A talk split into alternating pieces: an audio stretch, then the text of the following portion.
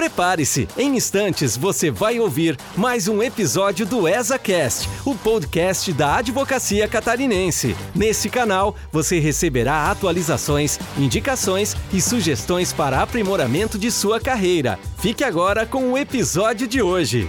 Olá, colegas advogadas e advogados, estamos começando mais um episódio do ESACast, o podcast da Advocacia Catarinense. E hoje o nosso tema será inovação e tecnologia na advocacia com os advogados Pedro Pirajá e Camila Teles. Camila, bom dia. Bom dia, Thiago. Obrigado pelo convite. Um prazer estar aqui com vocês. Obrigado, nós é que agradecemos. Pedro, bom dia. Como dizem os internautas, bom dia, boa tarde, boa noite, porque como é um podcast, Tiago, eu acho que a gente tem aqui a oportunidade de trazer informação e conteúdo a qualquer hora do tempo para a advocacia catarinense. Quero já te parabenizar aí pelo trabalho e vamos, vamos falar bastante sobre inovação hoje. A Escola Superior da Advocacia da OB Santa Catarina agradece a presença de vocês. Tenho certeza de que teremos uma conversa excelente e bastante esclarecedora. Voltamos após a vinheta. Você está ouvindo o ESACast, o podcast da Advocacia Catarinense. Bom, nós vamos falar hoje sobre inovação e tecnologia. Para começar, claro, eu queria ouvir um pouco de vocês sobre o que vocês entendem por inovação e se todo o desenvolvimento tecnológico pode ser considerado inovação. Camila, como é que você enxerga aquilo que hoje se fala muito, né, que é a inovação e a relação então da inovação com a tecnologia? Então, acho maravilhosa essa pergunta assim, para iniciar essa discussão. É... Inovação, como outros tantos temas, começou a gerar muitas muitas ideias, como se fosse algo muito subjetivo, muito longe, assim, da, da realidade, principalmente jurídica. Eu acho que isso é ruim, porque em alguns pontos isso afasta muito a aplicação dela para qualquer atividade. Então, inovação ela pode ser é, usada né, como algo novo, algo nunca antes aplicado em qualquer processo, qualquer é, serviço, produto, de uma forma realmente não basicamente precisando de grandes investimentos ou grandes é, processos e projetos por trás, mas realmente que seja algo realmente inovador e disruptivo para qual aquela, aquela questão. Aproveitando o ponto da segunda pergunta, é, nem todo desenvolvimento tecnológico ele é considerado inovador, porque a base da tecnologia ela pode ser utilizada como por muitos anos para desenvolver vezes pro projetos ou problemas que já existem.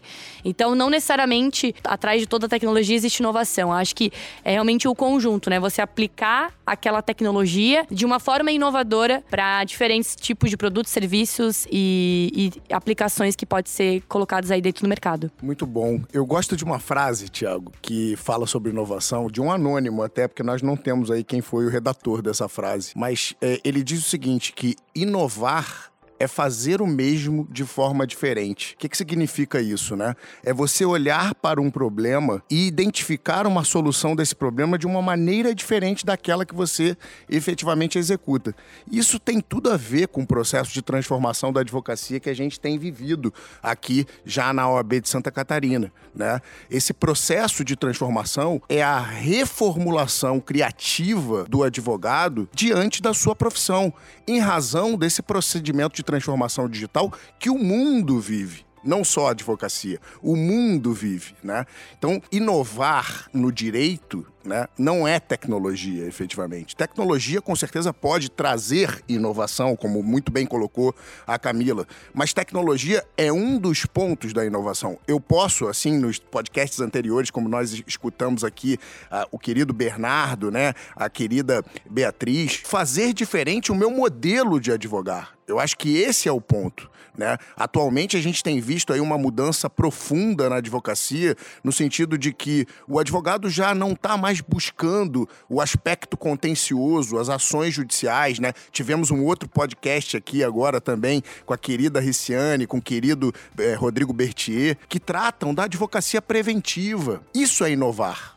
Isso é a advocacia 5.0 que a Riciane tanto fala. É você trazer de forma preventiva uma solução para o seu cliente. Isso sim é inovar na advocacia. Bom, nós temos uh, aqui hoje a presença de dois advogados conhecidos por estarem envolvidos com tecnologia e inovação. Mas nós não conhecemos a história de vocês. Como que vocês se relacionam com a, a inovação e tecnologia? Como vocês chegaram até aqui? Qual foi a trajetória que vocês percorreram até vocês se depararem com essa hum, ideia porque é, é, mais do que qualquer coisa, é uma, uma ideia, uma grande ideia de trazer inovação e tecnologia para a atividade uh, de advogados que vocês exercem. Eu vou contar uma história aqui que eu, eu espero que eu não me alongue, mas eu vou contar a história da minha vida, porque eu acho que isso faz todo sentido é, em relação ao motivo pelo qual eu consegui vislumbrar de uma certa maneira esse processo de transformação com uma certa antecedência. Bom, eu sou, para quem não sabe, eu sou carioca, sou do Rio de Janeiro, flamenguista, graças a Deus. E quando eu vim para cá no ano de 2000, eu vim é, para poder dar continuidade a um escritório de advocacia muito tradicional, um escritório de advocacia da minha avó,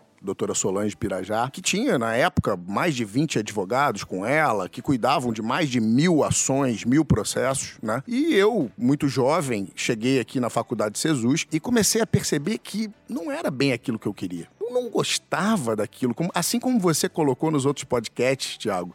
Eu também não gosto de processo. Eu também não gosto. Eu ia fazer sustentação oral com dor na barriga, né? E não era bem aquilo que eu queria. E aí, quando eu me formei, né? E obviamente eu me formei muito cedo e esse foi um dos arrependimentos da minha vida que eu gostaria de ter me formado um pouco mais tarde, ter ido viajar para fora do Brasil, ter conhecido outras culturas, né? Infelizmente não fiz isso. Quando eu me formei, o que diziam pra gente lá em 2006, né? Agora eu tô dizendo a minha idade. Lá em 2006 diziam o seguinte: "Pedro, você precisa se especializar no assunto". E eu pensava: "Mas por quê?"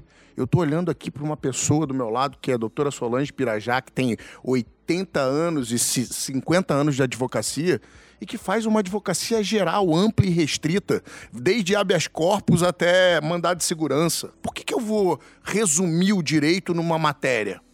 Eu não, eu, eu não conseguia admitir aquilo.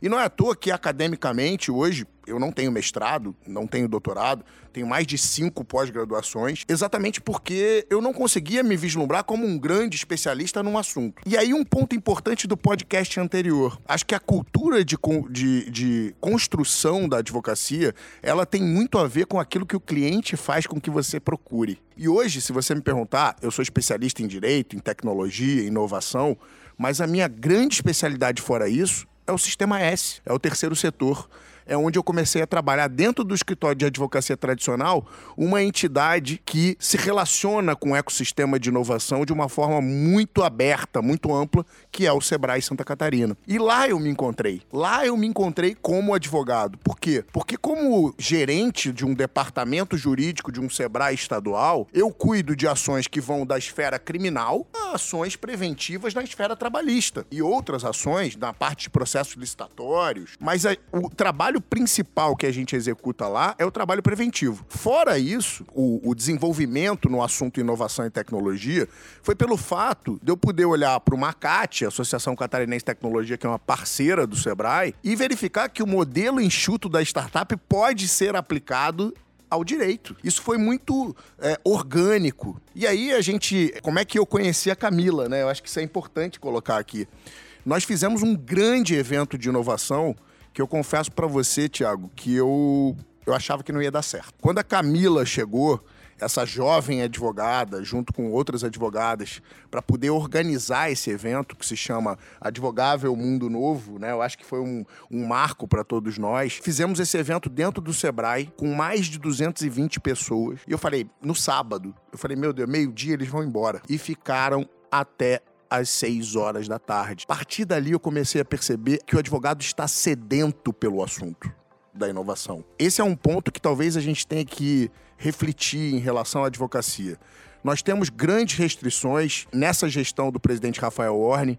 Eu liderei o processo de mudança do provimento da publicidade na advocacia. E eu disse naquela oportunidade para o presidente, eu falei, presidente, para que a gente possa, de fato, mudar a advocacia, não há provimento no mundo que resolva esse problema. Porque nós temos leis superiores hierarquicamente, que são o Código de Ética e o Estatuto da OAB, que nos vedam em, em questões conceituais, como, por exemplo, a multidisciplinariedade. Como, por exemplo, a advocacia não é uma atividade mercantil. Se nós continuarmos emanando esse mantra de que a advocacia não é uma atividade mercantil e que nós não podemos trabalhar de forma multidisciplinar, vai ser muito difícil nós conseguirmos nos transformar como profissão, porque há essa restrição nesse sentido. E aí, tive a oportunidade, nessa gestão do presidente Rafael, de me dedicar mais à OAB. Sempre participei de eventos e tal, mas tive a oportunidade de me dedicar mais à OAB como presidente da Comissão de Inovação. A primeir, o primeiro ano dessa comissão, né, não existia ainda antes da, da gestão do presidente Rafael. E o presidente percebeu uma coisa, que a comissão de inovação, ela é uma das comissões mais transversais que existem na OAB, porque eu posso falar de inovação criminal, eu posso falar de inovação no direito previdenciário, eu posso falar de inovação no direito digital, eu posso falar de inovação na OAB. Eu posso falar de inovação na caixa de assistência dos advogados. É um assunto que hoje, quem não está se debruçando, precisa. Eu sempre digo, inovar é uma onda que a gente precisa aprender a surfar. Se nós não aprendermos, é um tsunami. Vai passar por cima de todos nós. Camila, a gente viu na fala do Pedro que vocês tiveram um momento de conexão de encontro nessa trajetória. Então eu queria ouvir de ti um pouco sobre o momento anterior e o momento posterior. Como é que foi a sua trajetória e o seu encontro com a inovação, o direito e a tecnologia? Então, Tiago, engraçado que a minha história e a do Pedro no início, elas são muito parecidas, assim. Meu pai também, história de advocacia com mais de 20 anos. Eu entrei na academia achando, sonhando com aquele, aquela vontade de fazer a justiça, de fazer audiência, de sair com soluções ali na manga. E durante a faculdade, nada daquilo ali às vezes me batia e trazia algo realmente diferenciado, assim. E quando em 2018 eu fui para o maior evento de inovação do mundo, South by Southwest em Austin, no Texas. E lá eu entendi, tive uma virada de chave, que o direito ele não era só aquilo que me apresentavam. Ele tinha também outras facetas. Então eu analisava e ouvia discussões de cannabis, de blockchain, de criptomoedas, e eu entendia onde que, o, que em que momento o direito ele pode estar interligado a esses assuntos. E eu quero ser aquela pessoa que quero levar essas discussões aqui. Quando eu volto para cá, eu realmente aquele ano era o meu último ano da faculdade, eu me enfiei em tudo que era tipo de evento aqui em Florianópolis, que realmente a gente tem bastante é, startups voltadas para diversas soluções. A CAT realmente é um, um, um grande assim é, ecossistema de eventos, de discussões. Basicamente, em muitos lugares eu ia sem entender nem o que, que eu estava fazendo ali. As pessoas me olhavam e falavam: o que, que uma advogada está fazendo no evento voltado para desenvolvedores, voltados para outras soluções?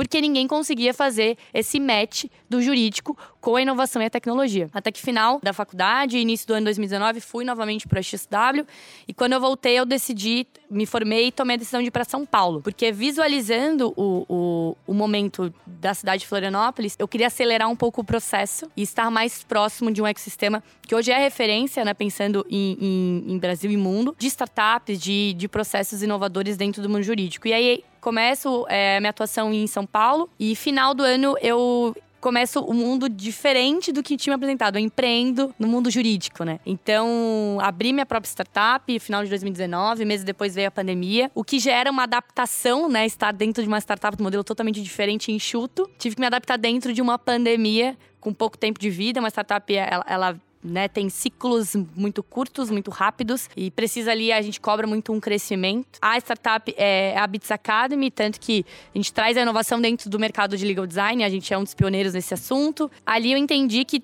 muita coisa, e como o Pedro muito bem disse, as pessoas são muito sedentas ainda por conhecimento. Muito interessante que o Pedro faz um, um corte do tempo, ele falou 2006, eu me formo em 2019 e não teve muita diferença nesse período. Então, na academia não tinha essas discussões, então quando eu vou pro mercado, eu...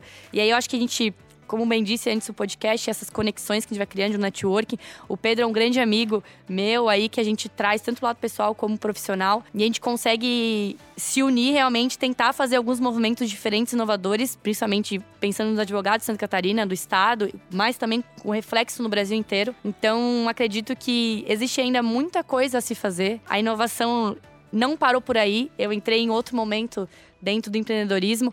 Hoje eu trabalho com investimento em startups e aí também é um mercado muito novo no Brasil. A comparação é muito feita ainda para o mercado americano. Existe apenas cinco anos no mercado brasileiro aqui. Eu trabalho com equity crowdfunding e aí eu percebi que ainda é um mundo muito menor ainda para o jurídico quando a gente fala de M&A, quando a gente fala de fusões, quando a gente fala de rodadas de investimento, mútuo conversivo, alguns tipos de contrato muito específico para essa área. O nicho de mercado de advogados diminui muito mais ainda. Então acredito que essa discussão é interessante porque mostra muitas divisões, as visões diferentes minha e do Pedro, né? Porque eu acredito que a gente não deixa de ser nunca advogado, porque a gente não está atuando numa forma tradicional que as pessoas estão acostumadas, que é dentro do escritório de advocacia ou dentro do concurso público, mas atuando às vezes em outros formatos. Hoje eu sou head de expansão dessa plataforma e então a tecnologia ela tá junto comigo todos os dias. E aí, Camila, como é que tu aplica o, jurídico, o, o teu background jurídico com isso? É realmente analisar toda essa questão, né? Trabalhar com investidores, startups, dentro de uma plataforma digital. E o jurídico está sempre ali junto, dentro do meu conhecimento, desde uma discussão com uma startup sobre cap table, sobre como que ela vai fazer a distribuição dela dos investimentos, até numa discussão dentro de uma plataforma, né? Porque não que a gente seja especialista em alguma coisa, né? É, eu não sou desenvolvedora, nem back, nem front, mas eu tenho uma noção do que como que eles se comunicam. E eu acho que isso vai fazer a diferença. E é isso que eu acho que traz, né, Pedro, a nossa, o nosso olhar porque a gente tem algumas atenções para alguns mercados e algumas discussões que ainda o jurídico está ainda um pouco ainda passivo. Então, quando eu entendo e a, a, analiso o que, que, é uma plataforma digital, o, o que, que, é um white label, o que, que é um SaaS, eu vou atrás e tento entender onde eu, como advogada, consigo dar o suporte, né? E desenvolver isso da melhor forma possível. Eu quero parafrasear aqui, aproveitando e complementando o que a Camila falou, o sócio dela na Bits Academy, Eric Nibo, né, que é um grande nome na inovação e direito e tecnologia, escreveu o livro Direito das Startups, que, na minha opinião, é a bíblia, efetivamente, da, das startups. E ele diz uma coisa que é muito interessante. Ele diz o seguinte: que os maiores ecossistemas de inovação desenvolvidos no mundo, Vale do Silício, Israel, Singapura, e por que não Florianópolis, são o que são pela disponibilidade da advocacia local em transformar o direito num direito da startup. O que a Camila falou aqui de mútuo conversível, né, de white label, são termos que você não encontra no Código Civil. Você não localiza esses termos no Código Civil. Então é fundamental que a advocacia se debruce sobre esse novo modelo de empresa para que haja realmente um novo direito. E mais um complemento aqui, Tiago. Eu fiz um, um, artigo que se chama O Processo de Transformação da Advocacia. E eu não vou contar o artigo inteiro, mas ele já foi publicado pelo Conselho Federal no livro Gestão, Empreendedorismo e Inovação, da nossa comissão de Gestão, Empreendedorismo e Inovação, do qual eu sou membro com muito orgulho no Conselho Federal da OAB. E eu escrevi esse texto a pedido da presidente Lara Sellen, que é uma, um grande nome na área de gestão, empreendedorismo e inovação. Serviria mais um podcast aqui para nós, porque gestão e empreendedorismo são dois temas aí, além da inovação e da tecnologia, que eu acho que a gente deveria explorar cada vez mais na advocacia. E aí, como é que eu falo do processo de transformação? eu começo pela parte educacional. E eu confesso para você, Tiago, que no assunto publicidade na advocacia, eu tomei um susto no começo. Porque eu imaginava que eu estava fazendo uma defesa de uma liberdade em publicidade para a jovem advocacia. E quando eu fui conversar com a jovem advocacia,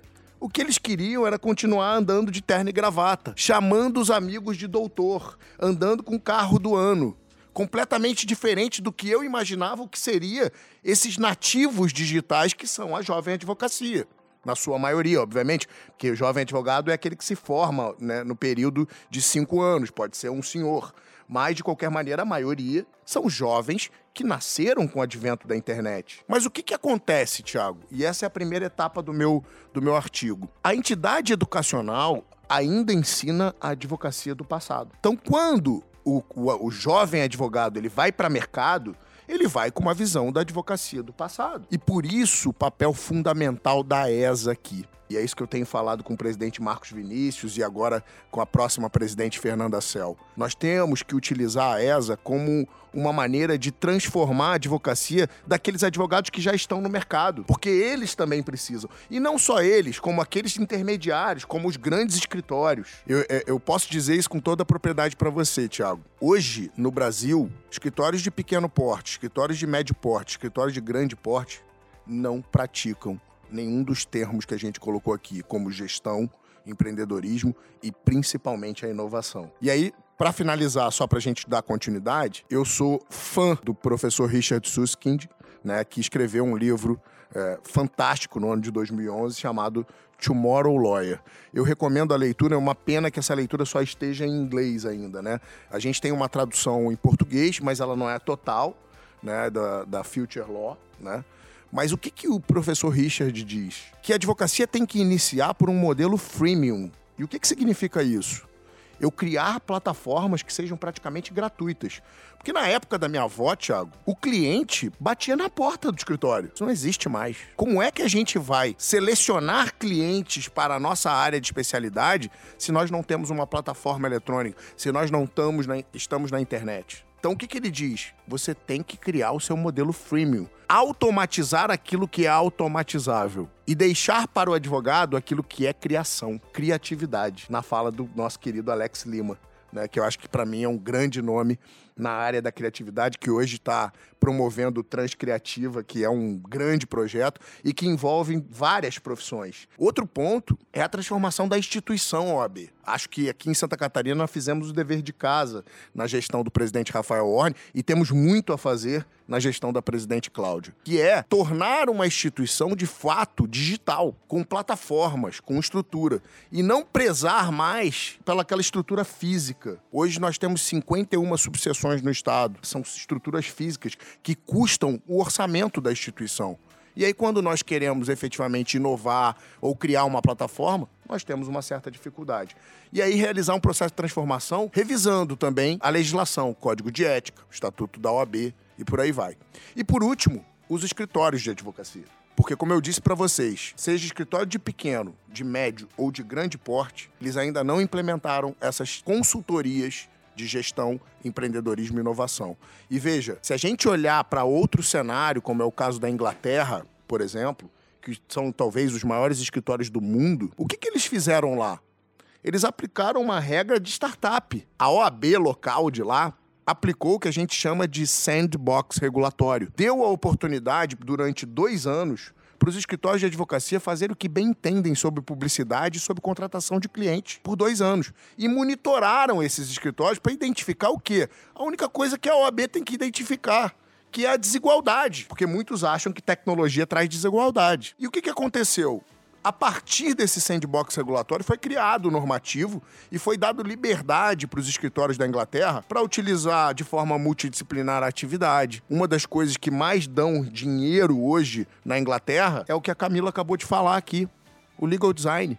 Por quê? Porque é uma matéria de direito vinculada a design. Então tem um valor agregado gigantesco. Então são essas coisas que a gente precisa olhar para fora e aproveitar aquilo que é importante e trazer para a realidade do Brasil. Esse é o ponto. Camila, quais são os tipos de tecnologia que são destaque hoje para o uso no contexto da atividade dos advogados e da sociedade dos advogados? Quais são as vantagens de optar por ter uma atividade pautada pela tecnologia? Hoje a gente vê que o mercado de tecnologia ele vem se desenvolvendo cada vez mais. A gente Ontem mesmo parei para olhar ali pela B2L o número de startups que já estão voltadas para esse mundo né, de low tech, legal tech. A gente tem mais de 150 já no Brasil, trabalhando diversos pontos que eu acho que o primeiro passo de tudo, né?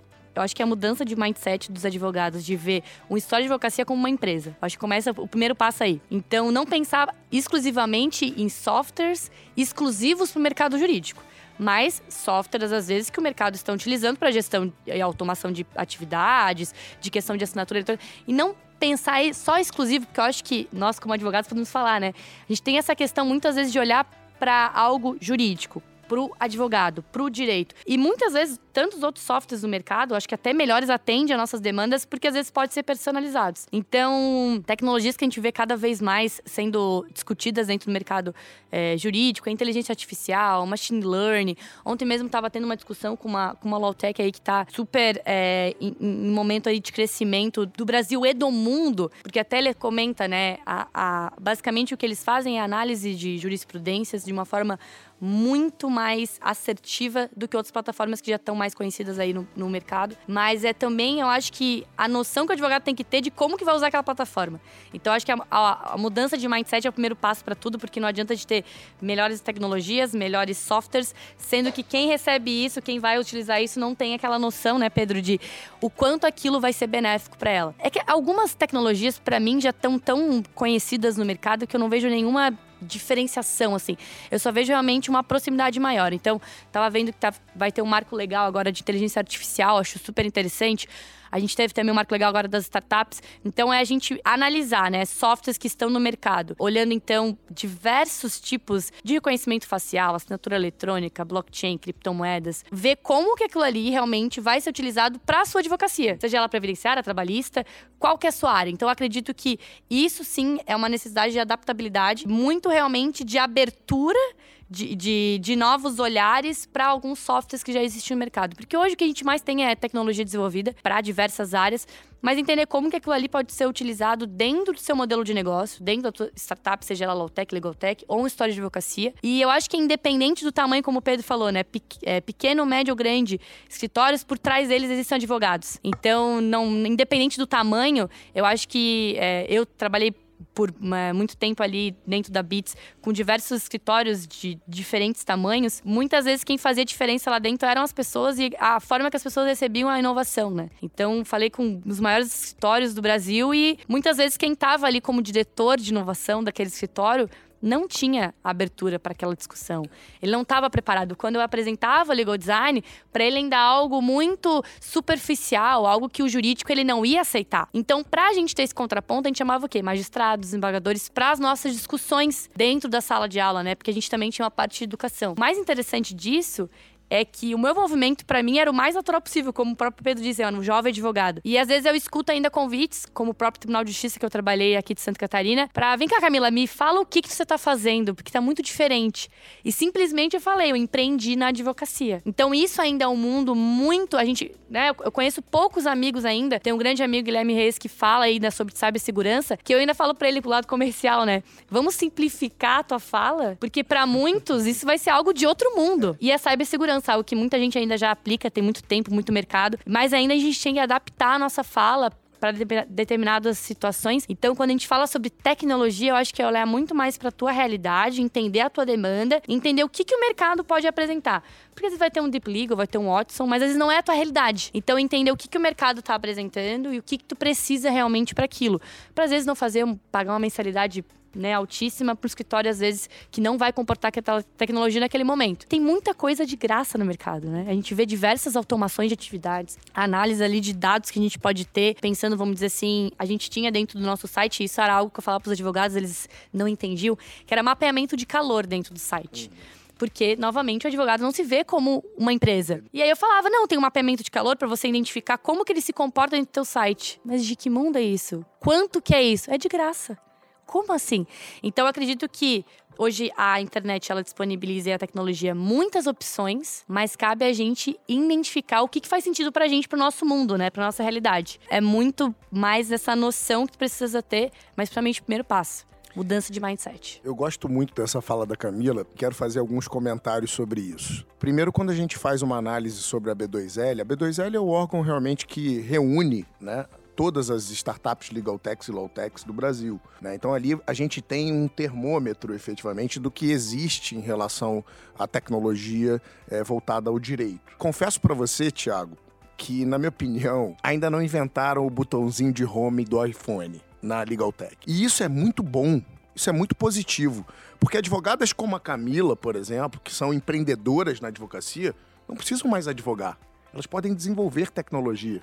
Elas podem ser donas de legal techs. Eu sempre digo que para que você possa montar uma startup, você precisa de três personas importantes: o desenvolvedor, aquele que identifica o desafio e a tecnologia. Esses três caras é que vão fazer a startup andar. E quem melhor do que a advocacia para se relacionar com a Legal Tech? Para fazer uma Legal Tech efetivamente acontecer e identificar um desafio de mercado para resolver esse problema. Veja, esse movimento que o Conselho Federal fez por um tempo, contrário às Legal Techs, na minha opinião, está totalmente equivocado. Porque o que a gente precisa fazer é trazer as legal techs para dentro da instituição, para ter conhecimento efetivo de como eles estão desenvolvendo essas soluções para cada problema e de repente absorver isso de alguma forma para nós advogados. Essa é uma mudança que eu não tenho dúvida será radical, porque a partir desse momento, quando a gente olhar para a Legal Tech não como uma concorrente e não como aquela história que o Watson vai substituir o advogado, não vai, meus amigos. Não vai. O cliente não quer conversar com o computador. Agora, se eu tenho a oportunidade de automatizar uma atividade dentro do meu processo, por que, que eu não vou fazer? Eu vou diminuir custo. Eu vou oferecer com um custo muito inferior para o meu cliente. E aí tem um ponto que me chamou muito a atenção nesse também assunto da publicidade, que envolve o aspecto de inovação e tecnologia, do pensamento de alguns advogados no sentido de que a tecnologia pode trazer desigualdade. Ora, nós vivemos num mundo capitalista. A desigualdade já existe pelo capital, não é pela tecnologia. A tecnologia é muito pelo contrário. Esses jovens advogados, como eu sempre falo, que são nativos digitais, têm condições de procurar palavras no seu site melhor do que eu comprar uma palavra. E isso vai fazer com que se aproximem desses grandes escritórios que têm recurso financeiro. E a OAB tem um papel fundamental aqui de desenvolver, junto com a CAASC, tecnologia barata ou até mesmo gratuita para advogados. Quando a gente falou na publicidade do assunto chatbot, muita gente, não, mas esse é um serviço muito caro. Gente, o Telegram é um chatbot e ele é gratuito. Então, se eu tiver uma atividade nesse sentido, não tem sentido eu dizer que aquilo ali vai trazer desigualdade. Então, eu acho que existe, antes de falar só de inovação e tecnologia, existe uma questão de cultura organizacional. A gente precisa fortalecer essa mudança de cultura organizacional e fazer com que os advogados compreendam que o mundo mudou, que a inovação está aí para uma realidade e que a tecnologia veio para te ajudar e não para te atrapalhar. Perfeito puxar o, o gancho da, do, do, final da tua fala, Pedro, muitas vezes a gente imagina que inovação e tecnologia estão distantes da nossa realidade, seja pelo fato, aqueles que não têm muito contato habitual com tecnologia, pela essa própria distância, em termos de não conhecer tecnologia e não conhecer inovação, e também pelo aspecto financeiro. E aí eu queria bater nessa, nessa tecla. A inovação e a tecnologia, voltadas para a advocacia, voltadas para o advogado, ela são uma realidade somente para grandes escritórios de advocacia ou são uma realidade também para os pequenos escritórios de advocacia, para os advogados autônomos, para os iniciantes, para os advogados mais velhos. Tá? Como é que vocês enxergam a disponibilidade da inovação e da tecnologia, de iniciativas de inovação e da tecnologia nesse grande grupo de advogados que é muito plural? Bom, a tecnologia ela está aí para todos, né? Ela traz, como o Pedro bem disse, a, uma igualdade, né, antes não vista em, em outros, outras esferas.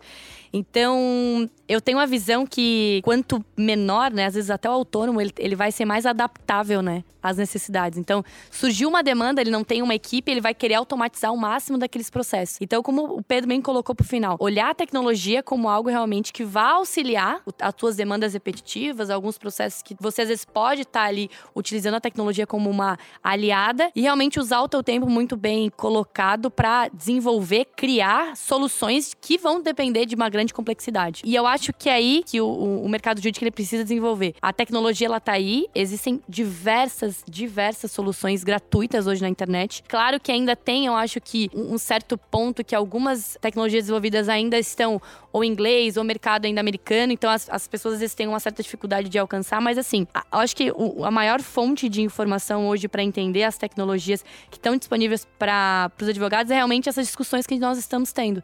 Porque às vezes eu descubro ontem um software que é voltado às vezes para finanças, que faz sentido para um pequeno escritório estar tá fazendo a contratação por um valor menor às vezes do que outras soluções às vezes que são tão trazidas ou, ou comentadas para o mercado jurídico. Então acredito que a gente tem muita solução, muita solução disponível, gratuita, acessível. Ontem mesmo estava conversando com algumas Lawtechs, Legaltechs e eles se adaptam muito os projetos deles à quantidade de advogados dentro do escritório. Então não é porque a solução deles é robusta que eles vão pensar em uns tickets muito altos. Não.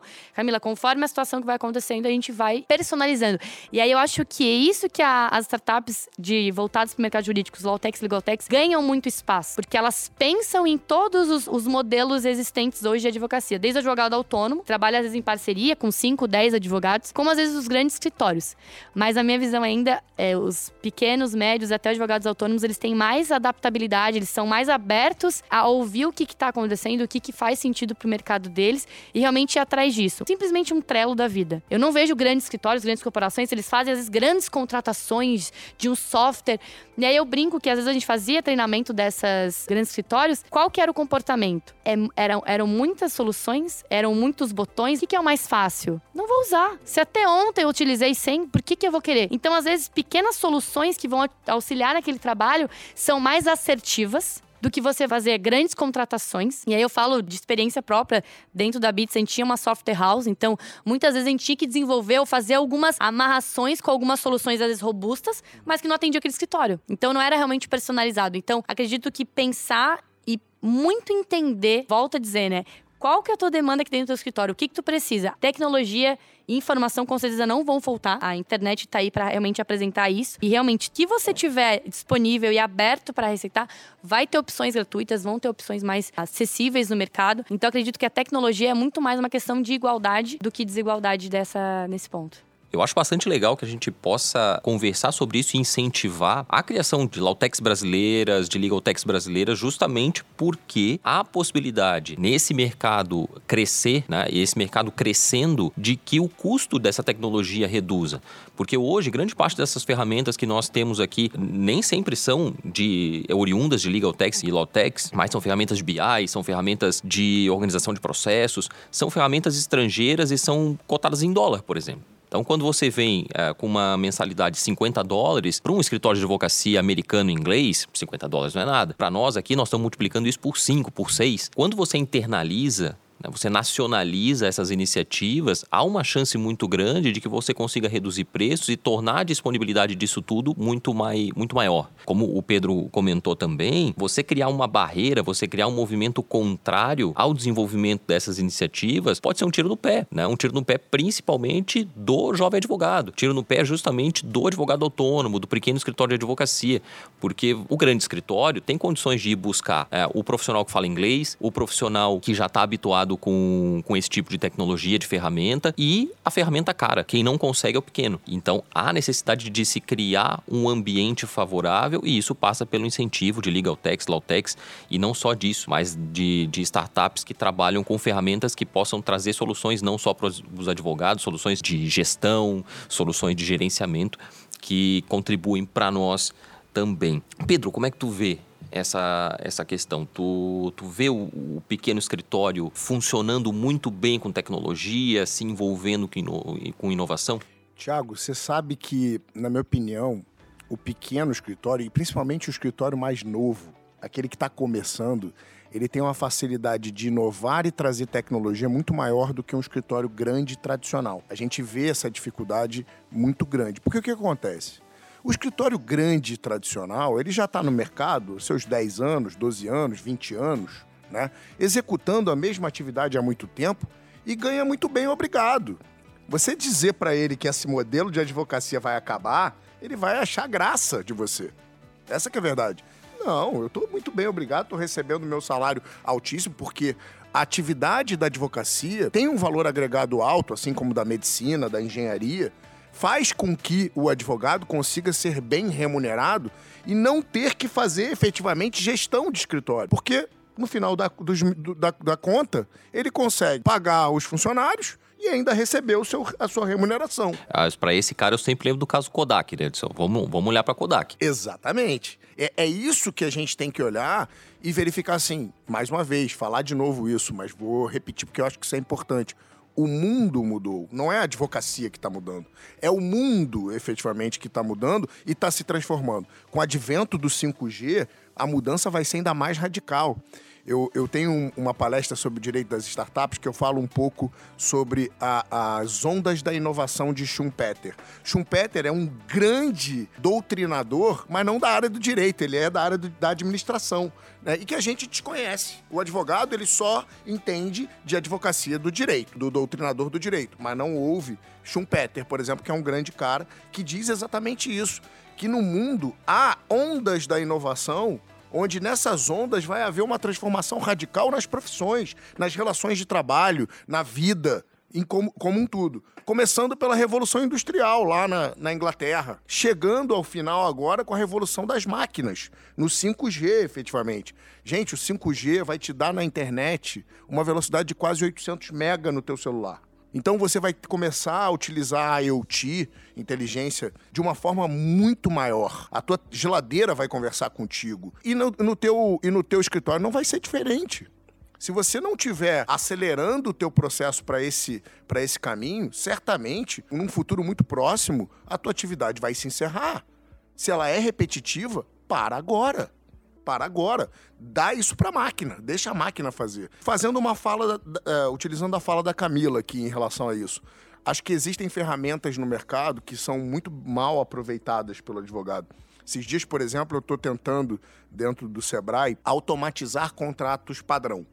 A gente tem muitos, né? Contratos de prestação de serviço, ordens de fornecimento, convênios, né? Instrumentos que praticamente eu não mexo. E eu queria criar um modelo onde eu fazia o seguinte: eu vou mandar para a área técnica, que é o meu cliente interno. Os meus clientes hoje são internos. Eu vou mandar para a área técnica um formulário no Forms, onde eu faço perguntas. Quem são as partes?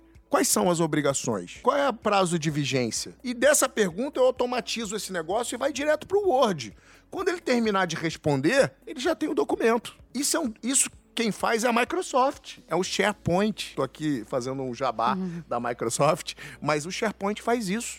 Né? Ele automatiza processos internos. Eu não preciso ser uma legal tech para fazer isso. E, claro, hoje existem legal techs nesse sentido, que estão querendo automatizar contratos, que eu acho que é um, uma dor muito grande dos departamentos jurídicos, procuradorias e tudo mais. Então, Veja, tem é, ferramentas, como a Camila colocou aqui, o Trello, estão disponíveis, são gratuitas. O próprio Canva para fazer apresentação, é para mim foi o maior fenômeno das minhas, das minhas apresentações. Eu faço hoje uma apresentação que eu demoraria, sei lá, séculos para fazer. Hoje eu consigo fazer no Canva de uma forma muito mais simplificada e bacana, bonita e com visualmente bacana, né? Eu acho que isso é muito interessante porque a nossa entrega hoje é nesse sentido, né? É a gente congregar o conhecimento jurídico, que eu acho que esse é eterno, a gente tem que estudar, mas também ter o que a gente chama na inovação de soft skills, habilidades. Habilidades que você aprende de forma rápida. E o jovem, o escritório novo, ele não tá com essa mazela do escritório tradicional. Então, para ele, inovar e trazer tecnologia já é uma realidade mais simples. E aqui no estado de Santa Catarina nós temos referências, que eu posso aqui até elencar, que é a C2R, que é, um, é o Felipe Senhorinha, que coordena um escritório completamente moderno, inovador, com uma estrutura até pequena, mas que com uma capacidade gigantesca de estrutura, assim como o Thiago Schutz, né, o Silva Schutz, que é um escritório realmente que hoje não tem nem sede física, mas que atende as startups de uma maneira muito interessante. Então, veja, são jovens advogados, não, não diria que o Tiago é tão jovem assim, mas de qualquer forma, são advogados que já estão no início, no estágio inicial do seu escritório, que já tem um modelo de advocacia completamente diferente desses escritórios tradicionais. Ele já não tem mais aquele tradicionalismo, aquela hierarquia o que traz isso é, dificulta muito a inovação nesses escritórios tradicionais. Hoje, escritório tradicional, ele até a forma dele ser já é diferente. Por quê? Porque os sócios têm as salas individuais, fechadas. Ninguém entra. O jovem advogado não tem voz. Provavelmente poderia trazer inovação, poderia trazer novas soluções. E aí não há comunicação entre o sócio e o jovem advogado e não há evolução. Agora, se eu tenho um ambiente aberto, um espaço onde eu posso co-criar, né, termo novo da inovação, sabe que na comissão de inovação a gente tem termos que a gente paga pedágio quando fala, né? Por exemplo, mindset é um, é um pedágio que a gente paga. E, e cocriação também. Cocriação já virou clichê, mas é verdade. O que a gente precisa hoje é olhar para o coleguinha do lado, e que muitas vezes pode ser o teu concorrente, mas ele também pode ser o teu parceiro. Eu sempre digo isso na condição de Sebrae, né? No estado de Santa Catarina, nós temos 850 mil micro e pequenas empresas. Micro e pequenas empresas. 850 mil. Conta 40 mil advogados ativos. Nós vamos perder essa guerra sempre. Se nós não dermos as mãos, nós vamos perder sempre essa guerra. Nós não vamos conseguir atender as 850 mil microempresas, mesmo com a parceria Sebrae-OAB que nós implementamos nessa gestão. Então, veja, é o olhar para o lado, é, é, levantar o bumbum da cadeira e começar a visitar outros escritórios, a tentar trazer parceria. E aqui eu quero fazer uma fala sobre a OAB. Quando eu falei sobre a questão da, do mercantilismo na advocacia, eu disse uma coisa que é, é a pura verdade. Talvez a única atividade voluntária que a gente tenha é aqui dentro da instituição, é na OAB. Aqui não tem salário, aqui não tem remuneração. A gente está aqui por amor à camisa. E esse é o trabalho voluntário. Mas isso é importante, porque, como foi falado aqui no podcast anterior, é uma forma que eu tenho de criar o meu networking. É uma forma que eu tenho de me relacionar com o Tiago Martinelli, de me relacionar com Pedro Pirajá, com a Camila Teles, com, com a Clarissa, com o Bernardo, com a Beatriz, com o presidente Rafael Orne, com a presidente Cláudia Prudêncio. Eu tenho essa condição e posso aproveitá-los de alguma forma. Isso é muito importante. E esse é o trabalho que a gente faz dentro da instituição. Então, eu, eu, quando eu vejo colegas fazendo críticas à, à nossa profissão e à nossa instituição, eu sempre digo: venha participar conosco, venha transformar. Porque só fazer crítica é muito fácil. Eu quero ver a gente sentar aqui e resolver. E é isso que a gente vai fazer. Já aproveitando para falar um pouco sobre o papel da ordem, nesse contexto da inovação da tecnologia, o que vocês acham que a OAB pode contribuir? Como que a OAB pode contribuir para a aproximação do advogado com a tecnologia e no incentivo das ações de inovação? Bom, é, OAB é algo que a gente escuta e teme desde a primeira fase da faculdade, né? Então a gente sabe que uma hora vai chegar. Então, acredito que com isso é uma visão que a gente pode aproximar esses dois mundos, né? Porque eu, de fato, me aproximei mais do OAB muito mais por iniciativa própria durante a academia, de estar aqui em eventos, de conhecer as pessoas que estavam ali já trazendo alguns temas que eram do meu interesse, inovação, tecnologia dentro do direito. Então, trazer esses casos, né, a, a, a ordem para dentro da, da, da academia, porque como o Pedro disse já anteriormente, a educação realmente é um, é um processo aí de, de, de, modificação dos profissionais do futuro, né? Que nem o futuro tão, tão distante, né? O futuro aí dos próximos que estarão chegando. Então, essa aproximação, trazer casos práticos, trazer discussões, essa própria iniciativa, acho que é da, da Zacash, é algo muito diferenciado, porque vocês estão acompanhando um movimento que já é normal da sociedade, então os jovens advogados vão começar a ter essa, esse comportamento de procurar assuntos jurídicos, assuntos inovadores dentro do mercado jurídico em um podcast. Não é algo realmente ainda distante, não é um formato ainda é, tradicional. Então, trazer essas inovações, mas principalmente eu acho que juntar esses dois mundos dentro da academia é muito importante, porque aí fica um processo natural, como o Pedro falou de trazer, conhecer aqui dentro as pessoas que estão dentro da, da fazendo ali a, algumas gestões, estar em eventos, mas não só como ouvintes, mas também como participantes, trazendo o que a academia está pensando, porque como o, a gente trouxe, né? Eu e o Pedro, a gente tem uma diferença aí de, de formação, né? De tempo de experiência, vamos dizer assim.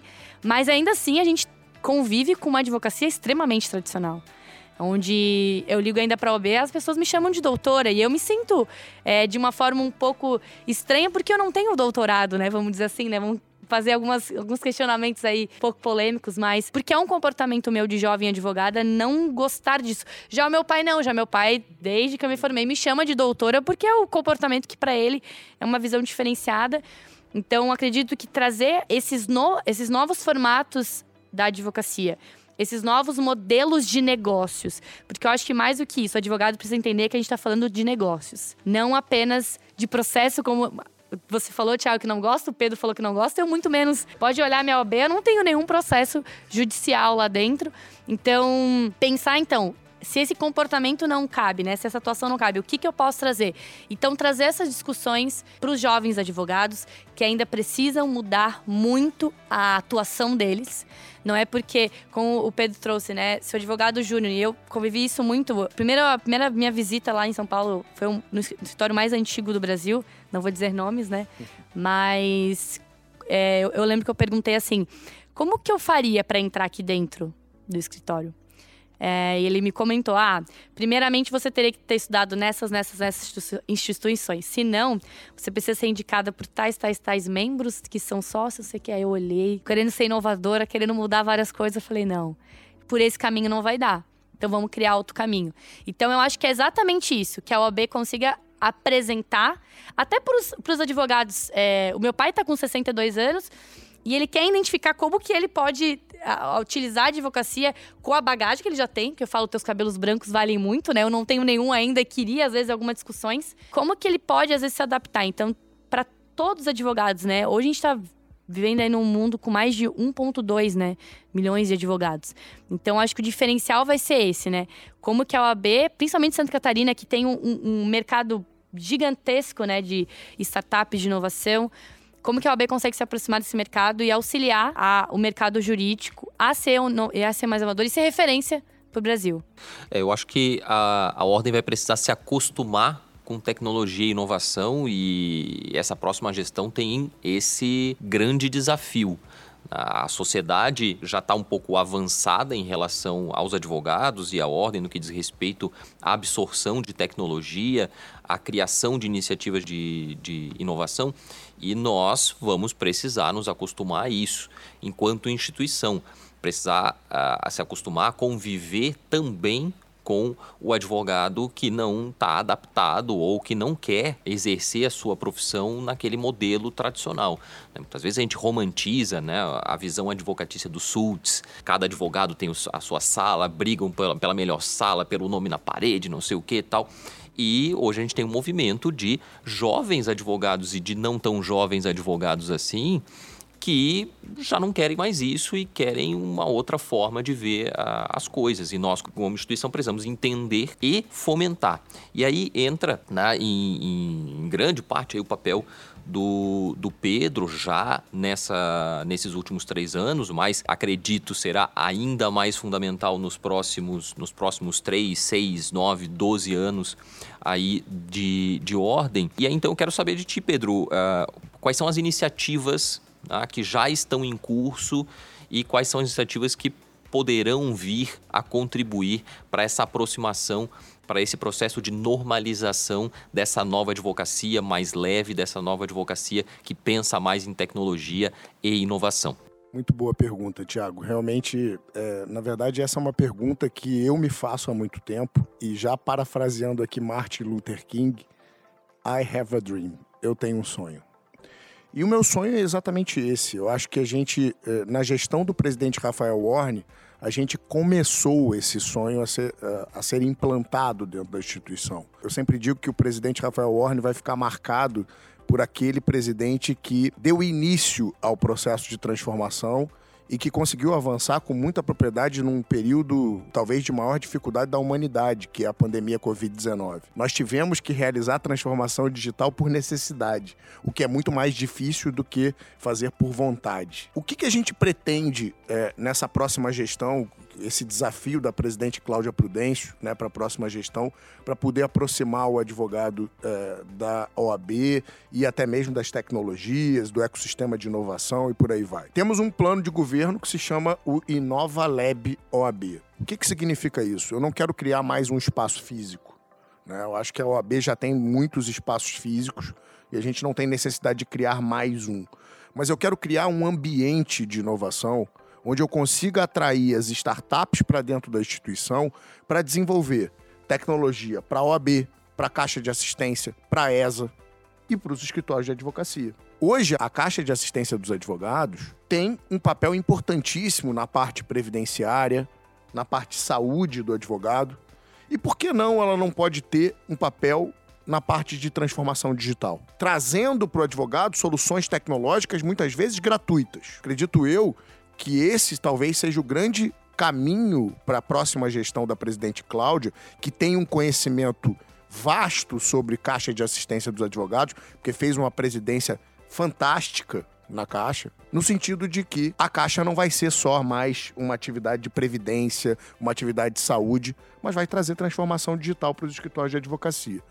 Esse ambiente, ele vai fazer uma transformação de dentro para fora, na minha opinião. Porque a gente não vai falar só sobre tecnologia. O que a gente quer é, é implementar, e aí com a parceria que a gente já tem com o Sebrae de Santa Catarina, né, e a OAB de Santa Catarina, trazer soluções de consultoria nas mais diversas áreas, como eu falei aqui, cultura organizacional, lean office, tentando flexibilizar e maximizar as atividades processuais internas da instituição.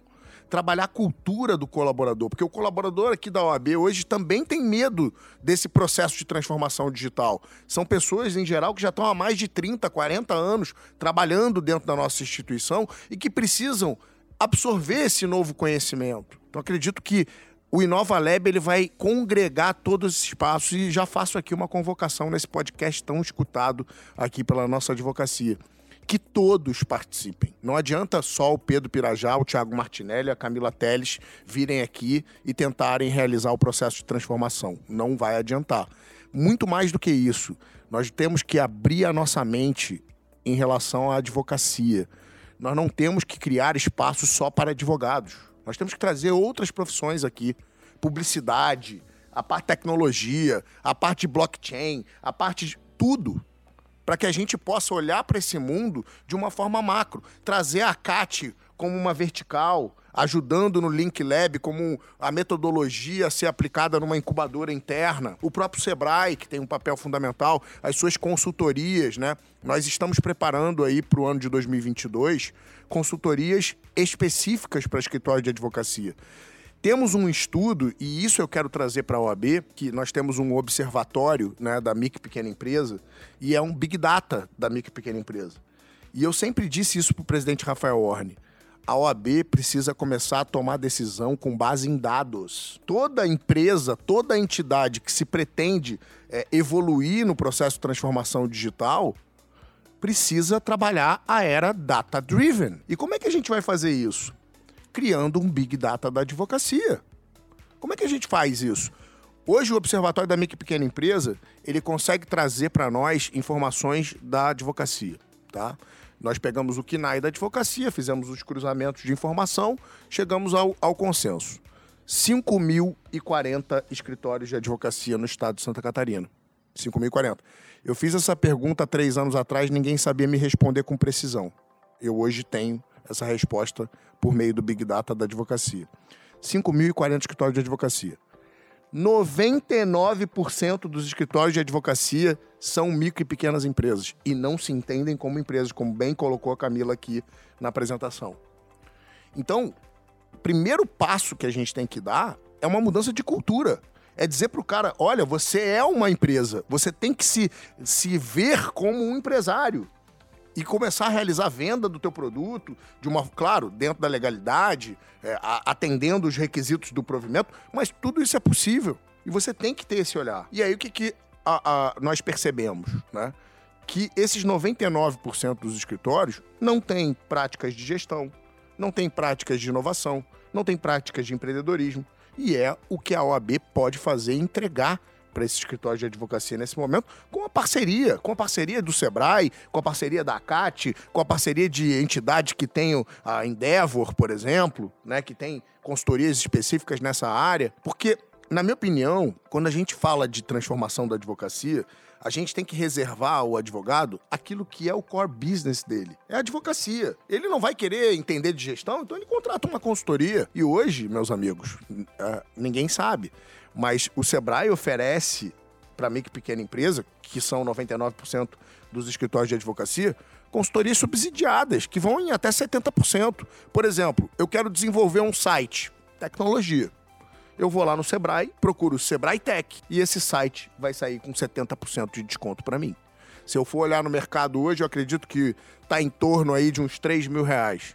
Com 70% de desconto, eu consigo desenvolver o meu site o meu marketplace de vendas. Tudo isso eu posso fazer via Sebrae. Fora isso, gestão, Empretec, que é um grande curso de empreendedorismo, que não é para advogado, é para todo mundo, que a gente pode oferecer a partir do ano de 2022. Então, o Inova Lab, na minha opinião, ele vai ser um ambiente. Se vai ser físico ou não, nós não sabemos. Mas o importante é que a gente vai criar um ambiente de inovação, atraindo o jovem advogado, atraindo o advogado intermediário, atraindo, atraindo os diretores da OAB, atraindo os colaboradores, atraindo as startups para que a gente possa sair dali com algumas soluções, identificar desafios de fato, porque como eu disse, em termos de legal tech, eu ainda acho que a gente tem um mar azul para trabalhar. Mar azul é muito bom para quem quer empreender, né? E veja, a realidade do Brasil é bem nessa linha do que você falou, Thiago. As grandes empresas daqui de tecnologia que fizeram IPOs recentemente são copycats de empresas americanas. A RD é uma copycat. O Conta Azul é uma copycat do daquele QuickBook. E eles estão aí muito bem, obrigado. Então eu acho que, como você colocou, a gente tirar a dolarização dessas soluções e já fazer um desenvolvimento, já é inovar no Brasil. Então não, não é inventar a roda. O Pedro Pirajá não está querendo inventar a roda. Muito pelo contrário, eu estou olhando para outros ambientes e tentando atrair esse ambiente para dentro da instituição. Bom, a conversa está excelente, mas mesmo as conversas excelentes têm um, um fim. Como a gente tem um, uma certa limitação de tempo aqui no podcast, eu vou para a última pergunta. É uma pergunta que eu faço em quase todos os episódios é justamente como vocês enxergam a advocacia para o futuro. Quais são as habilidades que vocês pensam que o advogado vai precisar desenvolver? Quais são as áreas que vão ter destaque ou vão ser criadas aí nos próximos, nos próximos anos por conta desse contexto da sociedade informacional, aí buscando o contexto do Castells, né, o conceito do Castells. O que, que vocês projetam pro futuro da advocacia? Camila. Como eu já trouxe antes, os advogados eles precisam entender que são empresas e precisam ter um comportamento de empreendedor. Comportamento de empreendedor é ter noção e, e, e o mínimo de, de conhecimento de áreas como financeiro, comercial, marketing. Então, o, o primeiro ponto que acredito que vai ser a evolução da advocacia é o empreendedorismo jurídico, sendo como algo é, natural pós entrada de mercado. Pensando em habilidades, eu colocaria muita questão de adaptabilidade, entender quais que são os movimentos que estão acontecendo e como o Pedro bem disse, surfar nessa onda, entender que diversas profissões elas nem vão daqui a pouco começar a, a, especificamente a existir, mas funções. Então, quando eu quando eu tinha na startup uma software house, eu tinha que entender a demanda de sua advocacia e conversar com meus desenvolvedores, porque esses dois mercados eles não se conversam, eles não conseguem se compreender. Então eu tinha que ser a intermediadora dessas relações. Então, que o advogado ele veja a tecnologia como algo benéfico e que vai auxiliar ele a essa todo desenvolvimento, entender e se ver como empresa e principalmente com um background jurídico, ele ser esse interlocutor, né? Ser esse intermediador entre as relações é, jurídicas, entre as relações de negócios, porque nada mais a gente trata desde direito de família a direito civil de problemas de negócios, de estruturações societárias. Então, que o advogado ele se coloque nessas situações e nesses meios como intermediador daquele conhecimento com base legal às situações rotineiras que a gente vai encontrar. E aí, a gente está falando de tecnologias como blockchain, é, inteligência artificial, machine learning, como algo realmente que ele não precisa ser especialista, porque isso pode ter existir pessoas do time dele para isso, mas que ele pelo menos tenha uma noção de intermediar aquela conversa, intermediar aquela relação. Com certeza vai ser um diferencial competitivo muito grande de mercado para os primeiros advogados se, que já não estão atentos a isso, que estejam atentos a isso. Então, estudar de fato muito a tecnologia. E aí a gente fala, né, a vida inteira que a gente precisa está aí aprendendo e estudando com as adaptações que vão acontecendo e o advogado está atento a essa movimentação para com o negócio dele. Então, a, a, principal habilidade que eu falaria é a adaptabilidade, um olhar de empreendedor e realmente ser o intermediador dessas conversas aí, que cada vez mais a tecnologia não existe mais estar ou não presente, é o quanto ela vai estar presente nessa minha discussão ou não. Muito bom. Blockchain vai revolucionar o mundo, né? E vai revolucionar também a forma de advogar, porque o blockchain, para quem não sabe, né, a gente só pensa em criptomoedas, mas hoje, por exemplo, a Ethereum, né, que é uma das criptomoedas mais famosas, né, elas têm, têm uma característica de smart contracts absurda, né? Então são coisas aí que realmente o advogado precisa estar atento, porque isso vai mudar. Mas eu sempre digo uma coisa, Tiago, sempre digo que a advocacia vai mudar pelo seu cliente. E ela já está mudando pelo seu cliente. A gente já vê escritórios de advocacia que são mais livres, que não andam de terno e gravata, que falam, que já não falam difícil, o famoso juridiquês, porque o cliente não está mais preocupado com isso. E essa é a verdade. O cliente quer saber como é que o advogado vai solucionar o problema dele e em quanto tempo. Esse é o ponto. Porque a grande dificuldade que nós temos em relação a ações judiciais é o tempo. Até um dos mecanismos de gestão de escritório de advocacia, eu diria para vocês que talvez a maior dificuldade que nós temos como advogado hoje é precificar honorários. Porque nós temos uma variável que é o tempo. Uma ação pode durar um ano, pode durar 30 anos. E as startups, as empresas de inovação, elas não querem entrar com ações. Essa é a verdade. Então, se tem algo que a gente aposta, e aí por isso que eu gosto muito do podcast que você tratou junto com a Riciane, com o Berthier, né, e com a Jaque, advocacia preventiva. O Fórum Econômico Mundial em 2019 ele trouxe as 10 habilidades é, do profissional do futuro. E uma delas é solucionar problemas quem melhor que a advocacia para solucionar problemas jurídicos? Eu sempre brinco, eu sou oriundo da área trabalhista. Eu traba... Como eu disse para vocês, eu trabalhei num escritório tradicional da área trabalhista empresarial. Durante anos eu advoguei na área trabalhista e eu comento muito com meus colegas trabalhistas dizendo o seguinte, cara, parem de chorar. Parem de chorar, porque eles estão chorando o quê? A reforma trabalhista aconteceu em 2017, as ações caíram 60% por conta da questão da sucumbência e tudo mais, e eles continuam chorando pela queda das ações. Gente, vamos lá, a Camila colocou um ponto importante: intermediar. Hoje, eu ouvi um dos maiores investidores de startup do Brasil, Marco Poli, tá? Ele disse assim para mim: Pedro, dinheiro não falta, o que falta são boas ideias. Olha só a fala do, de um investidor em startup. Então, meus amigos, o advog... ninguém melhor que o advogado para poder trazer boas ideias de uma forma segura para esses investidores. E quando eu falo de direito de trabalho, para concluir a minha, a minha fala, é exatamente isso. Porque o direito de trabalho não morreu. A regra trabalhista está aí. A gente está discutindo, por exemplo, a nova relação de trabalho da startup. E se eu tenho capacidade nessa área que hoje as ações caíram, cara, eu vou ter que trabalhar o preventivo. Eu vou ter que informar para o meu cliente que eu posso fazer uma due diligence na área trabalhista e dizer o seguinte: aquela empresa está apta para receber investimento. Isso é um trabalhão. Veja, os fundos de investimento internacional, em qualquer empresa, a maior dificuldade que eles têm no Brasil, além do custo Brasil, né, que a gente já conhece, é a parte tributária, que uh, nem nós conseguimos identificar como funciona, e a parte trabalhista. Você vai para os Estados Unidos, não tem essa, essa dificuldade de ter que pagar 10 terceiro, férias e por aí vai, de, de, aviso prévio, verbas rescisórias. Isso não existe em lugar nenhum do mundo, só existe no Brasil. Então, o que a gente precisa é fazer um trabalho de adaptação. Como eu disse, se você hoje está no escritório de advocacia fazendo uma petição que ela é repetitiva, você só troca o nome do cliente e, de, e ajusta aqui ali uma tese ou outra, para agora. Mas para agora, não é ah, deixa para amanhã, para agora. Porque o que você precisa é manter o seu tom de criatividade. E isso o advogado tem muito. Talvez ele não saiba. Porque nós somos muito criativos quando a gente, por exemplo, quer defender uma tese de um cliente que pode ter a tese contrária do outro lado. Então, olha o tipo de criatividade que a gente tem. Só que a gente só aproveita isso para uma coisa, que é fazer petição. A gente pode aproveitar para outras coisas, para inovar dentro do meu escritório para trazer soluções que sejam gratuitas e trabalhar de forma diferente a, advocacia. Então, eu acho que a mensagem que eu quero passar aqui finalmente para todos que estão nos ouvindo é no sentido de que nós precisamos recriar a advocacia. Pensar na advocacia de forma diferente.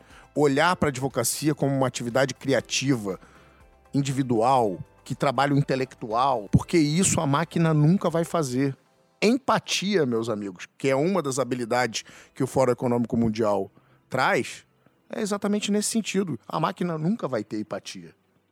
O Watson nunca vai ter empatia. Nós temos que trabalhar isso em nós. Eu gosto muito da fala do Jack Ma, do Alibaba, que ele diz assim, ele fala para os pais, né? Nós temos que estimular as nossas crianças em áreas que a, que a tecnologia não vai fazer. E o que, que é? É a música, é a arte, é a cultura, é a escrita. Né? Porque hoje ninguém mais escreve a caneta e perde aquela escrita fina, que é fantástico. Né? Quem, quem sabe escrever bem é muito bonito de ver. Né? E a gente tem que estimular isso no profissional. Quando ele fala isso para as crianças, ele está falando isso para nós. Nós é que temos que estimular isso em nós. Então, é, eu acho que esse é um papel importante que nós vamos ter na gestão da presidente Cláudia, né? Eu tô muito motivado, de verdade. acho que a gente está. Eu tô otimista e motivado com esse projeto. E acho que a gente tem tudo para dar certo, a depender de como a advocacia vai reagir a tudo isso. E eu conto com a presença de todos. Camila, Pedro, muito obrigado pela presença de vocês. Foi uma conversa sensacional e eu diria mais fundamental para o estágio atual da sociedade e da advocacia. A ESA da OB Santa Catarina agradece a vocês e a todos que ouviram mais esse episódio. Um grande abraço e até o nosso próximo bate-papo. Você ouviu o ESACast, o podcast da advocacia catarinense. Fique ligado, em breve realizaremos um novo episódio.